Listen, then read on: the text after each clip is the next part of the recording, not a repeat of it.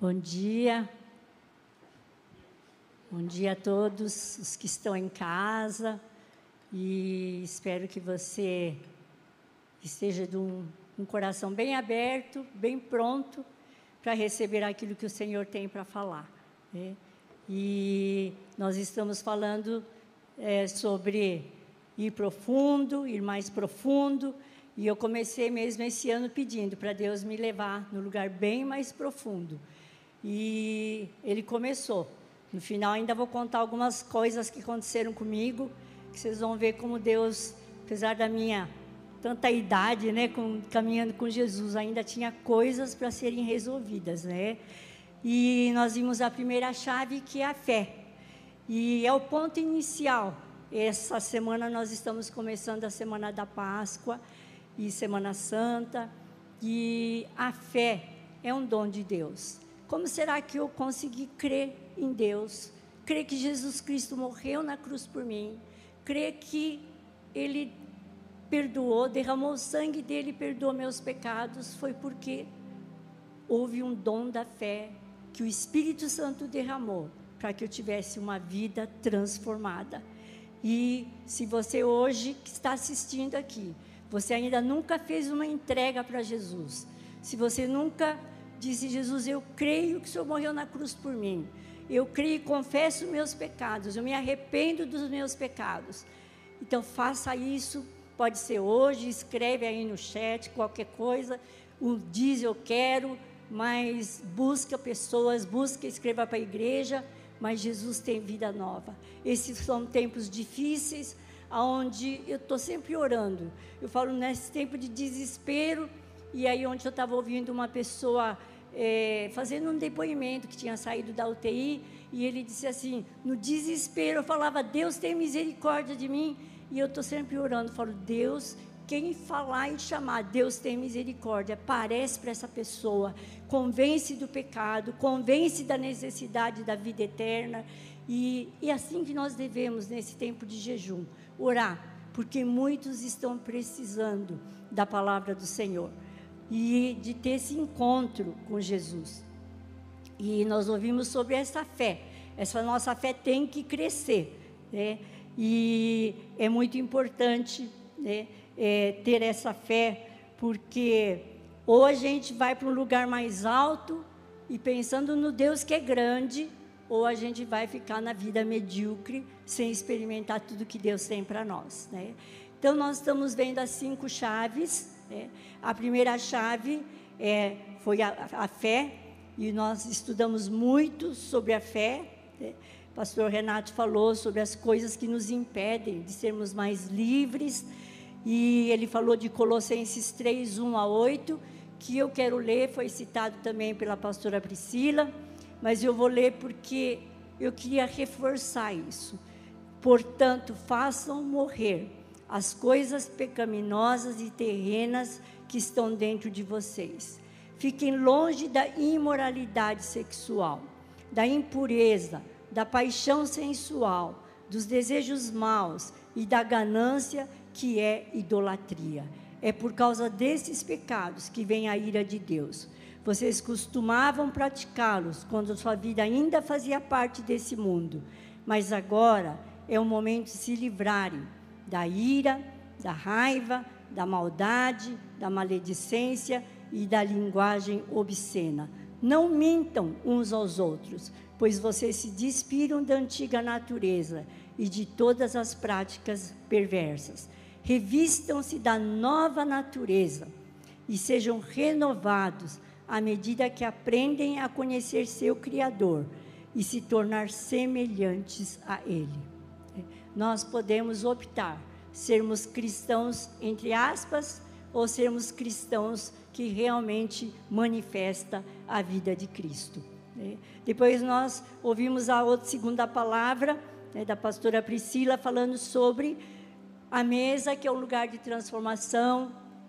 Foi falado sobre Zaqueu, como nesse lugar de intimidade com o Senhor, ele acaba mostrando quem nós somos e de uma forma tão doce, gentil, e nós podemos estar nessa intimidade com o Senhor e Ele vai falar conosco. É só você desejar. Esse ano eu comecei dizendo: Jesus, eu quero mais. Eu quero ir mais profundo. Eu quero coisas novas. Então comecei a ler a Bíblia, uma Bíblia que chama Plenitude, com várias referências, palavras em grego. Eu estou lá estudando. Falei: eu não quero deixar de aproveitar esse tempo para ir mais profundo.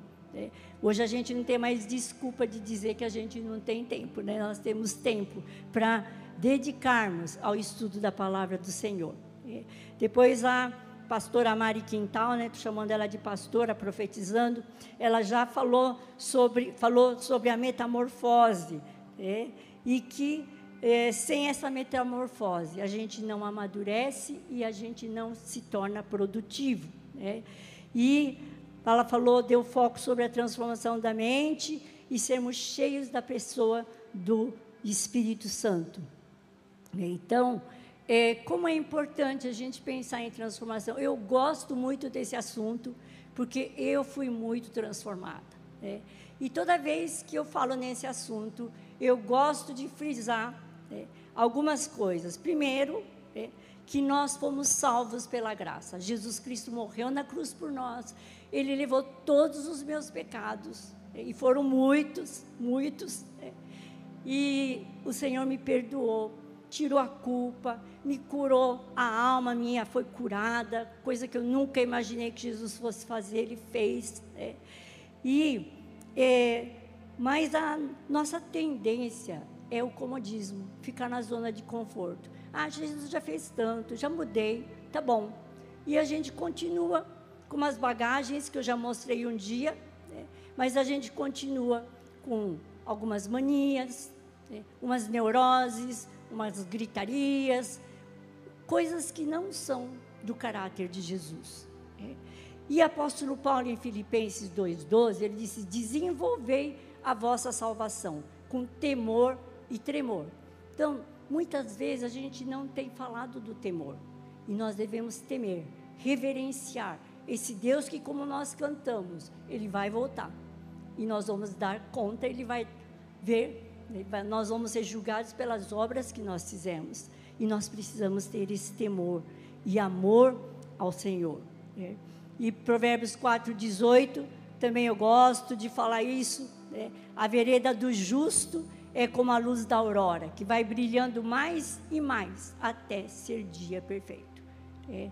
Então, seja exigente com você. Se você estava aqui nas trevas e você veio e caminhou para a luz, é, diz mais e mais até ser dia perfeito. Então, você precisa ter experiências novas. É. Se você só tem experiências do ano passado, do, de cinco anos atrás, é porque você parou você tem que ter experiências novas sempre com o Senhor. Né? E eu vou contar para vocês experiências que eu tive, né? Vou deixar vocês bem na expectativa, né? Mas eu queria ler para vocês, né? Pedro, a carta de Pedro, segunda carta de Pedro, ele diz de como nós podemos ser transformados à semelhança de Jesus. Né? Eu vou ler segundo Pedro, capítulo 3 a 8, você que está em casa, abra sua Bíblia ou anote, preste atenção. Deus, com seu poder divino, nos consegue tudo de que necessitamos para uma vida de devoção, pelo conhecimento completo daquele que nos chamou para si, por meio da sua glória e excelência. E por causa da sua glória e excelência, ele nos deu grandes e preciosas promessas são elas que permitem a vocês participar da natureza divina e escapar da corrupção do mundo causada pelos desejos humanos. Diante de tudo isso, esforcem-se ao máximo para corresponder a essas promessas. Acrescentem a fé, a excelência moral. A excelência moral, o conhecimento. Maturi, é, Conhecimento, coloquei como inteligência espiritual, como eu escrevi no meu livro Café Terapêutico. Seria maturidade com revelações na palavra de Deus, né, que é a espada, que vai até lá no nosso profundo. Pois ele diz domínio próprio, né, ao conhecimento, domínio próprio, Ao domínio próprio, a perseverança. A perseverança, a piedade, que é devoção a Deus. A devoção a Deus é a fraternidade, que são relacionamentos maduros, relacionamentos transparentes, relacionamentos pertinentes e assertivos. É. E, no final, é, termina da fraternidade ao amor. É, aquele amor que está escrito em 1 Coríntios 13. É. Quanto mais, ele disse, nós crescermos nessas coisas, mais produtivos e úteis serão no conhecimento completo de nosso Senhor Jesus Cristo. É, hoje de manhã estava pensando sobre Pedro. Sabe que Pedro escreveu essa carta. E eu fiquei pensando que riqueza que é essa carta de Pedro. E quem conhece a história de Pedro, a gente consegue imaginar quanta transformação Pedro foi passando. É? E daí até comecei hoje a pensar, né? será que ele passou por todo esse ciclo que ele está falando? É? E ele foi, né? e ele falando, ele falando sobre fé, né? e ele teve fé quando seguiu Jesus, então foi uma fé, não muito grande, mas foi uma, uma fé né? de poder largar tudo e seguir Jesus. É? Crendo nas palavras. É. Mas faltava um pouco de excelência moral, né? Vocês lembram que ele mentiu, que não conhecia Jesus, ele não se conhecia, ele tinha fraqueza pessoal, ele por fora ele falava, não, Jesus, pode todo mundo te abandonar, mas eu não vou. Mas Jesus disse, Pedro, você vai me negar. É. E então faltava a excelência moral. E faltava o conhecimento. Ainda que ele tivesse andado é, três anos com Jesus, ele tinha uma parte de conhecimento. Faltava um conhecimento mais profundo. É, e também faltava o autoconhecimento, porque quando Jesus disse: Conhecereis a verdade, a verdade vos libertará, a verdade é a minha verdade e a verdade de Jesus, quando é confrontada, eu vou ver que eu preciso ser transformado. E a verdade é o autoconhecimento. Naquela hora que Pedro negou Jesus, ele se enxergou. Vocês leem e ele diz: Pedro chorou amargamente. É.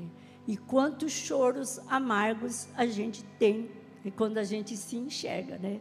Então, nós precisamos desses momentos de autoconhecimento. Depois ele disse: é, é, vem o é, auto, o domínio próprio. É. Vocês acham que Pedro tinha domínio próprio quando ele cortou a orelha lá do soldado? É. Então, ele estava lá com raiva, bravo, e, né, não se dominou, e Jesus até chamou a atenção dele. É. Depois vem a paciência. Né? Como eu imagino Pedro deve ter sofrido, gente. É. Depois que ele negou Jesus, até reencontrar Jesus. Foi muito difícil, né? Ele achou, né? e Jesus, tão bondoso, amoroso, ele disse para os discípulos, quando ele ressuscitou: diga a todos e a Pedro. Podia falar a todos, mas o amor de Jesus, ele entendia que Pedro estava com vergonha, Pedro estava sem graça, e Jesus disse: chama Pedro. E naquele momento, quando Jesus encontra os discípulos na Galileia já ressurreto, ele não acusa, mas ele tem uma conversa com Pedro. E Pedro é curado né, mais profundamente né, dentro do seu conhecimento, à semelhança de Jesus. Né. Então, também com isso, ele começou, foi cheio do Espírito Santo e começou a ter devoção a Deus, que é a piedade é a devoção a Deus. É? E a fraternidade, porque ele aprendeu a se relacionar. É, a gente pode ver que com Cornélio ele estava com preconceito, né?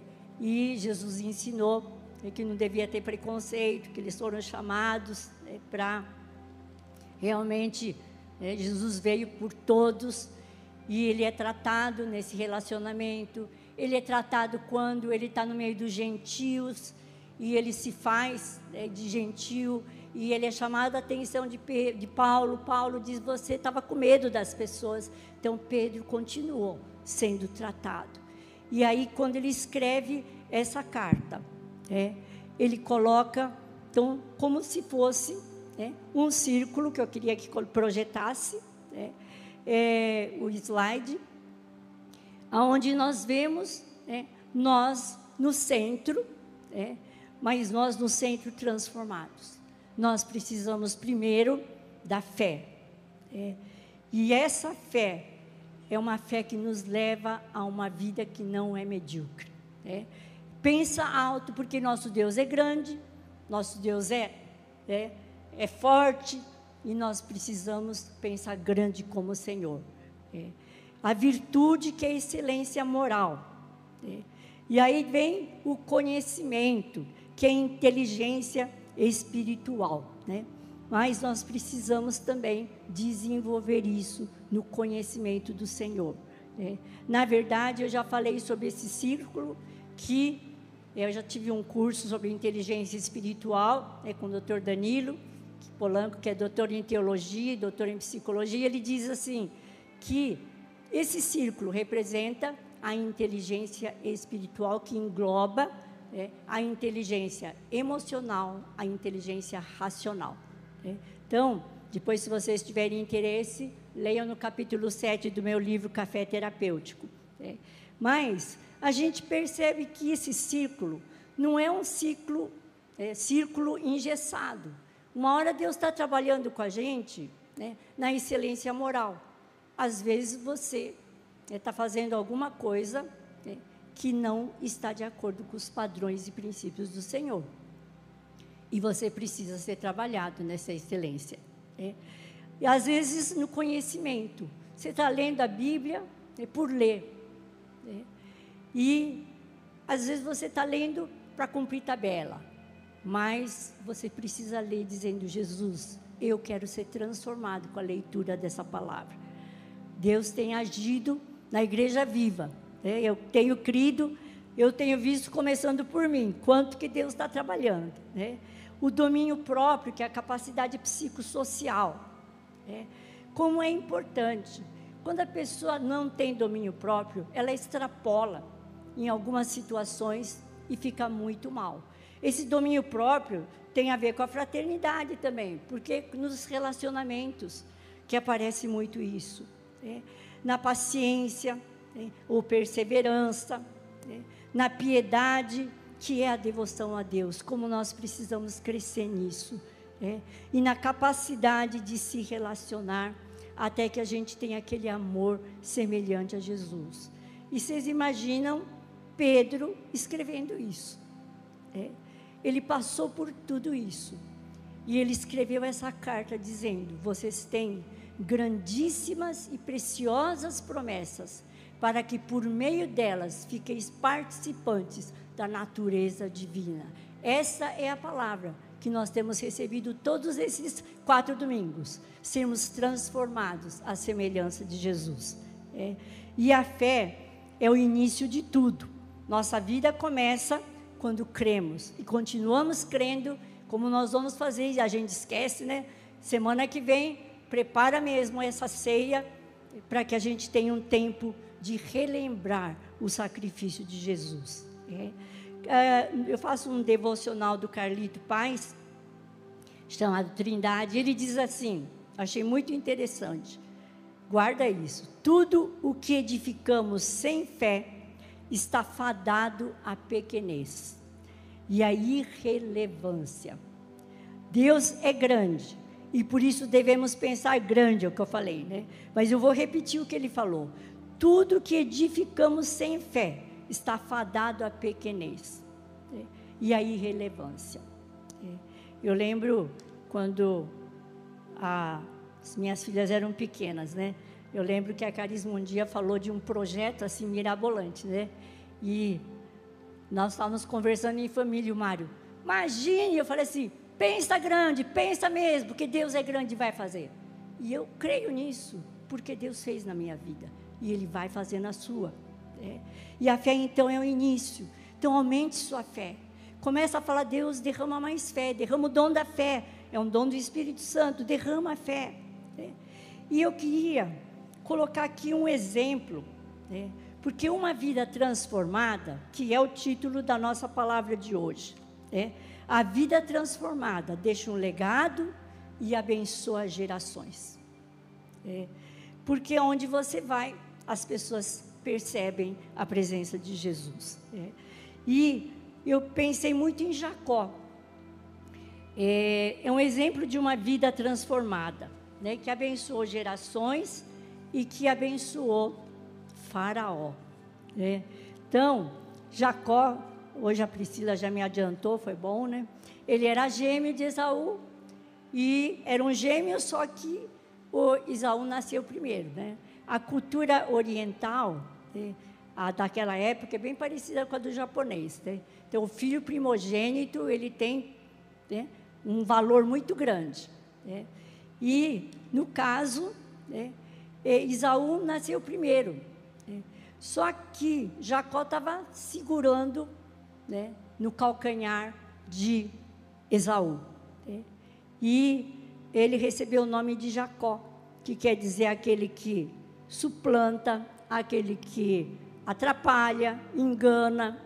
É, e é, ele, vocês vão ver, leiam, aproveite essa semana, leia a história de Esaú, Jacó e José.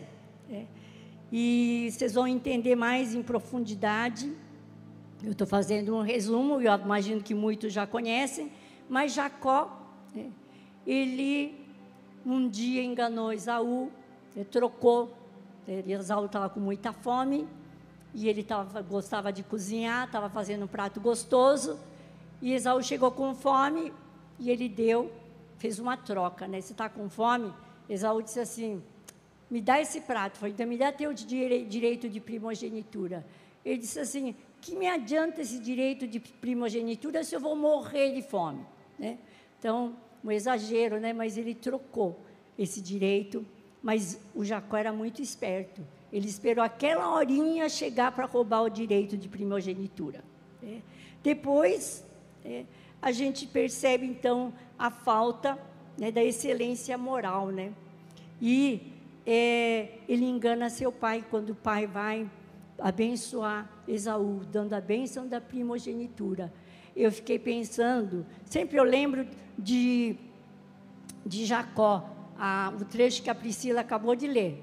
É, quando ele cruzou as mãos e abençoou o mais velho, é, é o mais novo em lugar do mais velho. É, é a mãe de Esaú e Jacó, quando estava grávida, ela recebeu uma palavra que o menor serviria o maior. E ela manipulou para Deus fazer a obra. É, aí, quando eu vi Jacó abençoando mais novo, eu falei: puxa, é, quem sabe se ela não tivesse manipulado, Deus ia agir, porque era a palavra do Senhor. A bênção era para o mais novo. Né? E, mas Jacó, né, ele teve um problema, né? criou um grande problema, né? porque o pai abençoou. Quando Esaú chega, o pai disse: Ué, mas eu não tenho mais nada para te dar, porque eu dei tudo para o seu irmão de bênção. E Esaú chora né, e diz: Pai, mas me abençoa, você não tem mais nada. Né? E ele dá uma bênção, né? mas não foi igual aquela que ele tinha dado para Jacó, pensando que fosse Esaú. Olha a falha no caráter, a excelência moral aqui estava faltando. E claro? Isaú disse: quando meus pais morrerem, eu vou matar Jacó. É. E havia preferências na família, né? a mãe protegia o Jacó, então a mãe deu um jeitinho, disse para ele não ser morto, eu vou mandar para a terra lá do meu, meu irmão, que era Labão.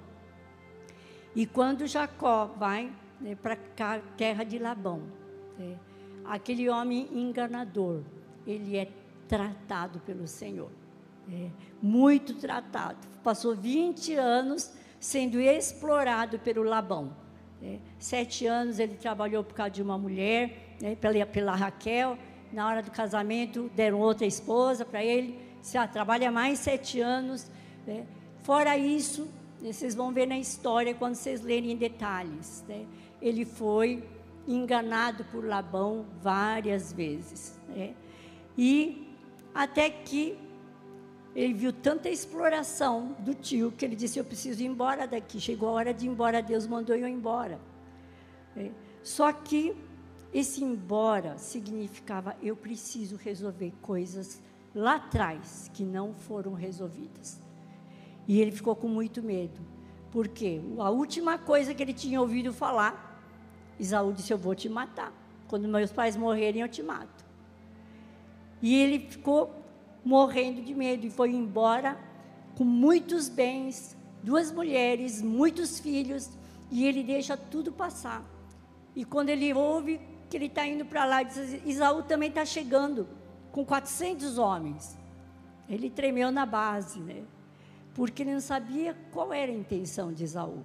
E ele começa a tentar né, manipular, né, aplacar a ira, mandando presentes, mandou um grupo lá e dizendo assim: Teu servo Jacó mandou.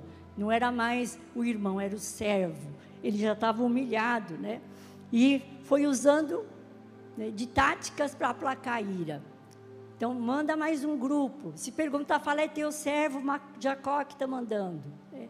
Até que ele ficou sozinho, mandou as mulheres, os filhos, e ficou sozinho. E está lá atravessando um vale ali, Val de Jaboque, que chama. Né? Nesse lugar, um anjo de Deus o encontrou. E ele luta, né? luta com Deus, e ele diz: é, é, Me abençoa. É. E o anjo disse: Como é que é o teu nome? É. E ele disse: Eu não vou te deixar se o Senhor me abençoar. Ele disse: Qual é o teu nome? Ele teve que dizer: Olha, eu sou Jacó o enganador, o usurpador, o espertinho. É, eu sou essa pessoa. Mas eu quero tua bênção. Ele lutou pela bênção. E quando Jacó estava indo em direção à casa de Labão, ele teve um encontro com Deus. Ele viu aquela escada com os anjos subindo e descendo. E naquele dia, Deus falou assim: Eu não vou te deixar enquanto eu não fizer tudo que eu tenho dito a teu respeito.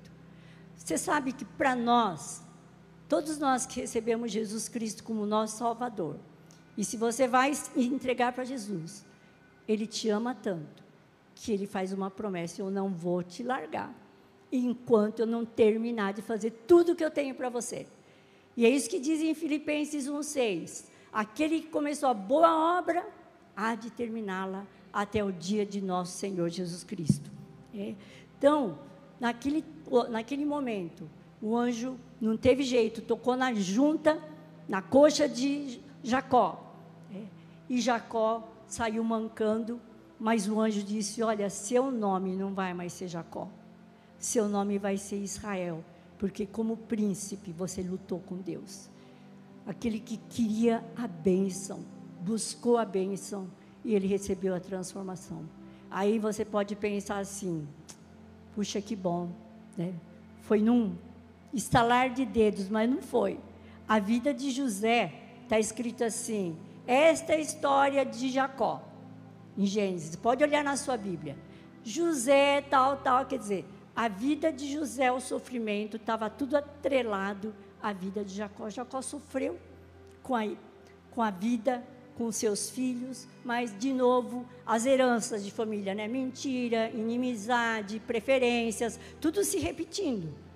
Por isso que a gente precisa se libertar de coisas da família, heranças que a gente carrega, né? para que a gente fique livre e transformado à semelhança de Jesus. Né? E nesse lugar, quando Jacó né, encontra José, que já era dado como morto, Jacó tava, José já era governador do Egito. E José leva eh, seu pai para Faraó e disse: Esse é meu pai. E está na palavra, presta atenção lá também na sua Bíblia, leia. Está escrito assim: Jacó encontrou Faraó e o abençoou. É Gênesis 47, 7.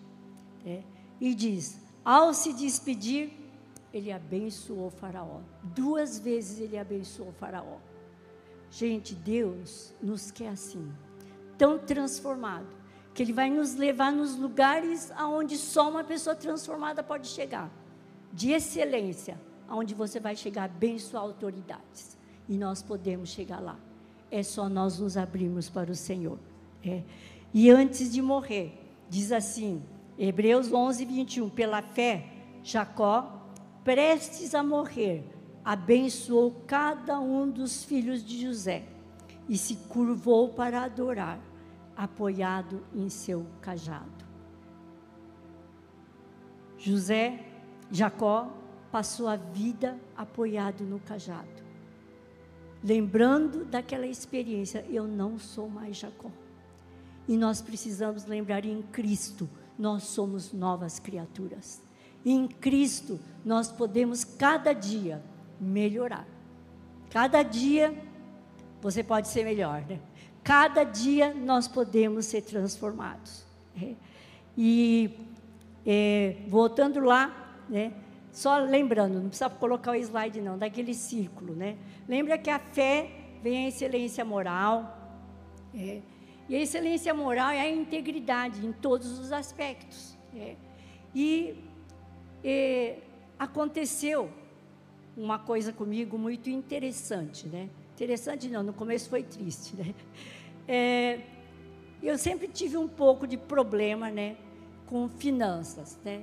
Assim, de às vezes você emprestar, você é, dar para pessoas que falam, não, eu vou preciso, eu vou te devolver. E, e não acontecia, né? Então eu achava muito estranho, falava, Deus, deve ter alguma coisa, né? Trabalhei com muita coisa na minha vida, deixei o Espírito Santo falar comigo. Mas, o ano passado, no começo da pandemia, tinha uma pessoa que tinha que acertar umas contas comigo. E eu escrevia para a pessoa, ah, é porque eu estou doente, que eu estou com, né, passando mal do rim, não posso, tal. Né? Daí eu começava, né? ia lá né, na livraria, falava assim, fulano, pede para ciclano, né? Não, ele está doente, perdeu o pai, perdeu não sei o quê, né? Então, estava numa situação difícil. E quando chegou o final do ano, eu falei assim, ó, final do ano é um bom ano para você acertar as contas. Então, acerta as contas comigo. Né? Aí, ele disse, ok, só respondeu ok. Né? Aí, quando chegou no começo desse ano, escrevi de novo. Né? Começo desse ano, ó, nós estamos na pandemia, eu queria que o senhor acertasse, eu sei que está difícil, mas eu queria que o senhor acertasse comigo. Ele disse assim, eu estou com muita dor nos rins, eu estou com pedra e estou doente. Né? Mas eu vou ver. Né? E nada acontecia. E eu, muito tempo atrás, eu li um livro chamado Iniquidade. E lá diz o seguinte: quando você faz uma desonestidade, você abre a porta para o diabo entrar e te roubar. E eu já tinha vasculhado, né, no meu tempo com Deus. Deus, tem alguma coisa que eu preciso ainda pedir perdão? Tem mais alguma coisa, né? E aí o que, que aconteceu? Eu e o Mário estávamos indo numa igreja, né? num período que já estava amarelo, né? A fase amarela. Nós estávamos em uma igreja e uma igreja ficava numa esquina, fica numa rua. Só que nós fomos estacionar o carro numa esquina. E quando eu olhei a placa da rua, era o nome de uma rua que de repente falei assim, eu conheço essa rua. Eu lembro disso aí.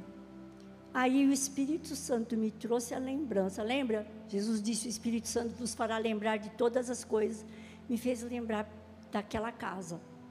Eu tinha ido, eu fazia 49 anos, gente. Né? Meu irmão tinha, tinha feito um estágio no Japão, de oftalmo, e ele tinha uns instrumentos bem delicados, né? E quando minha mãe ia para o Japão, ela trazia os instrumentos. E eu tinha um, uma pessoa que eu conhecia, um médico, que disse para mim assim, Luísa, essas coisas eu tenho um amigo que desenrola tudo no aeroporto. Vou te dar um nome. E ele morava naquela rua. E aí que me veio assim, Deus falando: Olha, você veio aqui, você pediu um favor, mas aquilo foi desonesto. E eu cheguei em casa, eu pedi perdão para Deus, falei: Jesus, me perdoa. Foi mesmo uma desonestidade, né? Foi usar de influência dos outros para tentar roubar. Né? E porque roubei, né? Falei, vou. E confessei meu pecado. Gente, não fez dez dias. A pessoa me ligou, disse, doutora, eu vou depositar o seu dinheiro. Eu falei, uau, né? Que bom. Aí eu disse, o senhor melhorou? Ele disse, eu ainda estou com dor. Aí eu falei, posso orar pelo senhor? E orei por ele. No dia seguinte ele escreveu, doutor, eu melhorei da dor. Né? Mas passou mais um tempinho, ele me escreveu no WhatsApp e disse, doutora, eu expeli duas pedras. Fazia mais de um ano e meio que eu estava passando mal. Ele disse, eu precisava contar, porque aquela oração fez diferença na minha vida. Então, eu vi assim, tanto tempo, 49 anos atrás, mas Deus disse: Eu não vou te deixar enquanto eu não terminar tudo que eu tenho que fazer com você. É. Esses dias eu estava vendo uma, uma série de coreano, às vezes eu gosto de ver, porque é bem ingênuo, né? Só os limpinhos eu gosto de, de assistir, né? Então eu estava assistindo lá, mas era uma guerra, né? O japonês tem um preconceito com o coreano. Mas eu vi como japonês judiou do coreano. Eu falei, Deus, eu como raça, eu preciso pedir perdão. E eu pedi perdão pelos japoneses, pelos preconceitos. Né? E eu queria dar esses exemplos para dizer: esteja aberto, porque o Espírito Santo, independente da idade que você está, né? Deus vai transformando, transformando, transformando. E esse é um período de transformação para ser semelhante a Jesus. Aquele dia que Jacó disse: O meu nome é Jacó. E ele disse: Eu vou chamar aqui Peniel, porque eu encontrei Deus face a face. Lembra de 2 Coríntios 3,18. Quando a gente encontra Jesus face a face, ele começa a nos transformar. Fica atento porque o Espírito Santo quer falar para você nessa manhã. Pode ser que ele te pergunte, né? Você, qual é o seu nome? Pode ser que ele te pergunte. O qual, quais são, qual dos atributos de Deus eu preciso ser transformado? Né? A fraternidade, você tem relacionamentos bons, você tem equilíbrio emocional nos relacionamentos, ou você é aquele de pavio curto, é aquela pessoa que é cri-cri.